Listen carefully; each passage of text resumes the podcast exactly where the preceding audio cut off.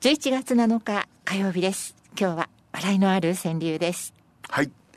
先週井上久志と藤沢周平の話をしました。はい。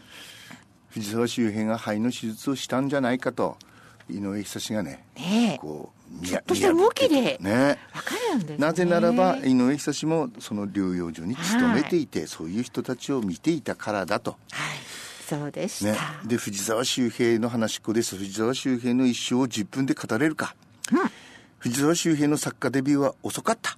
遅かった。食品加工食品の業界誌の編集長を務めていた。ね。それでね、えー安藤広重は年下なのにジョンズだって嫉妬するほ葛飾北斎を描いた「暗い海」という題でね、題というか小説で、うん新人賞。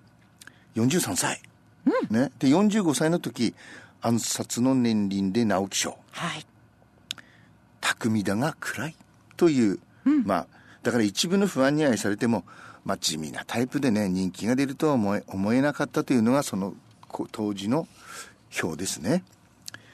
で直木賞受賞後1年半して二足のわらじの多忙さに耐えかねて勤め先を辞めたと。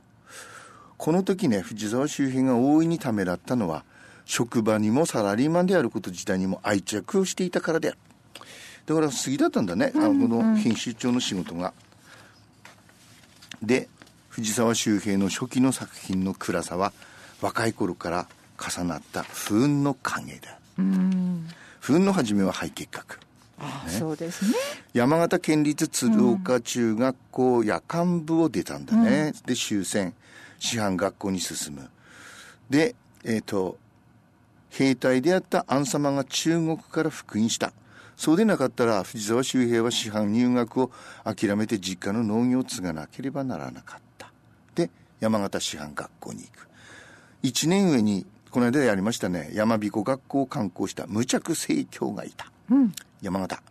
で山形市で過ごした3年間藤沢周平は同人誌と映画に熱中した映画好きは高じて市内に6館あった映画館に毎日通ってあそうでしたか。7日目には同じ映画をもう一度見た。多くは外国映画。でね日本の時代小説作家はみんな洋画好きだというふあのねい池波正太郎もそうでしたね。そうなんですね、で21歳で卒業して、まあ、鶴岡市の中学校に赴任した。しかし2年後肺結核と診断されて休職、1年間自宅療養したが症状は改善しないので23に伴われて上京して東村山の結核療養所に入った、療養所は文字通り生と死の交錯する場所であった。そうなんでしょうね。ね、治って社会復帰をする人もいれば、そのまん。まそこで一生を得る人もいる、藤沢周平は何本かの肋骨とともに病巣の切除切除手術を受け発病以来6年で社会復帰した。療養ではじゃ療養所では俳句の会に入っていた。その会氏名がうな坂といった。うな坂。海の坂。ううな坂というのは水平水平線上のねあのあるかなきかのその円というか湖はい。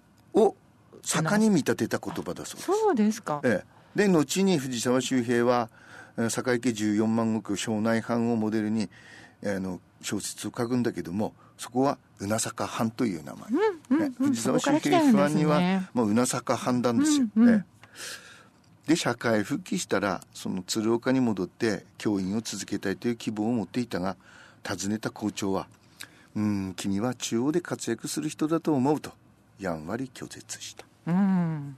ね、就職を頼んで回ったその国の人たちは、えー結核を患って手術で回復した人間が人並みの仕事ができるかどうか、まあ、皆内心危惧していたんではないかと。そしていくつかの業界誌を転々としてさっきやった新食肉加工業界誌に落ち着いたと、だが不安は不安不運ね、不運は続く。妻が若くして亡くなるあそうですか。最初の妻の悦子さん。はいこれこれえ悦子さんはね教え子ではないけれど、まあおあのまあ、学校に勤めていた時のわらしわらし子だったんですね、で知り合って、藤沢周平31歳。悦子さんは24歳、一人娘の信子が生まれたけれど出産直後から悦子は体の異常を訴え娘を産んで8ヶ月後に亡くなる。あそ昔はそんなこともあったんですね。ね28歳。故郷の母親を呼び寄せて幼い娘と3人で暮らしていた藤沢周平が、えー、4歳下の下町の女性和子と再婚したのは6年後。うんそうですか、うん、浅草橋の繊維問屋に勤めていた和子と藤沢周平は仕事が終わった頃新橋で待ち合わせて日比谷公園へ行ったベンチに座るのではなく歩き続けて公園を通り抜け有楽町駅の改札駅で別れる。あそうですか。そこで。そんな、ね、短い合いびき。なぜならば藤沢周平は娘とおあそうですよね。お母さんねお松西武池袋線の奥、うん、東久留米市の都営住宅に帰らなければならなかった。遠いですね。一緒に蕎麦屋に入ったのが1回喫茶店に入ったのも1回。その喫茶店で藤沢周平は包丁を借りてメーカーからもらった大きなハムを2つに切って半分和子さんに持たせた。そうですか。で会った翌日には藤沢周平は必ず速達で手紙を書いたそしてね娘の信子に合わせるとすぐに和子さんに懐いたことが決め手となった。あよかったですね。それまで何人かの女性を紹介されていたのだったけれど、うん、娘が懐かなかったと。あそういうこともあるでしょうね。そして知り合って3か月後に結婚、うん、41歳と37歳、うん、よかったよかった、ね、で結婚してから父はあのあの時この人を逃がしたら逃したら。このあと絶対にこんな良い人とは巡り合えないと思ったと母に白状したと、藤沢周平はね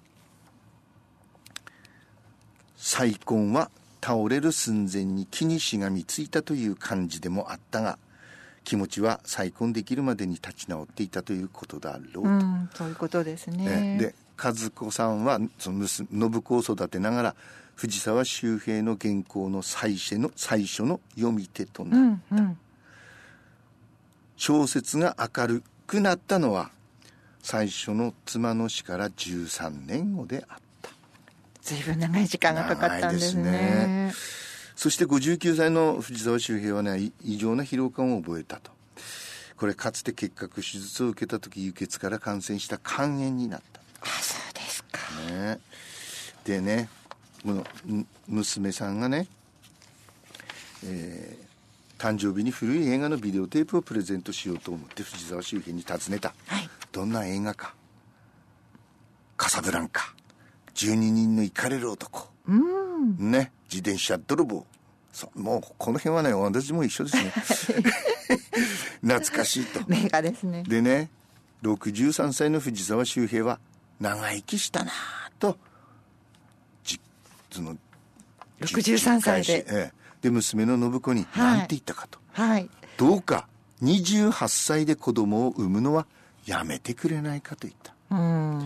そして、えー、まあどんどん衰えていってこの偉大な小説家は亡くなった。69歳で亡くなった。若いですね。藤沢周平は物事にこだわらないと思われていた人だが必ずしもそうではなかったと娘の信子は言う。つまりこう言っています。父は物事にこだわらないのではなく普通でいること平凡な生活を守ることにこだわっていたのです、うん、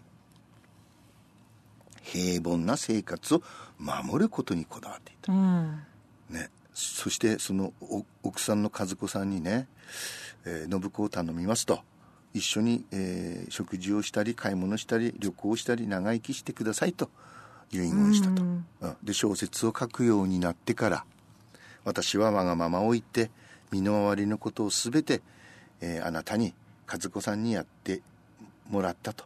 ただただ感謝するばかりである。そのおかげで病心にもかかわらず人の心に残るような小説も書け賞ももらい満ち足りた晩年を送ることができました。思い残すことはない。ありがとう。あそうですか。よかったですね、ね、和子さんと出会えてね、ね、再婚できて本当によかったなと。これさまあ「セミしぐれ」有名ですね、はい、それからね、えー、三ツ矢清左衛門残日録用心棒日月書橋物語。この特に俺はねこの橋物語というのが好きでね。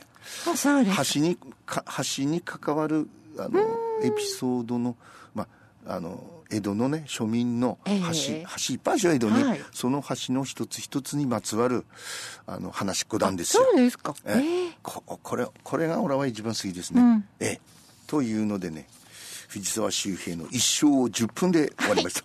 ではプラスワンに行きます。独特なサウンドなんですよ。 Lovin' Spoonful ってね、はい、今日のもいいですよ。 Lovin' Spoonful Daydream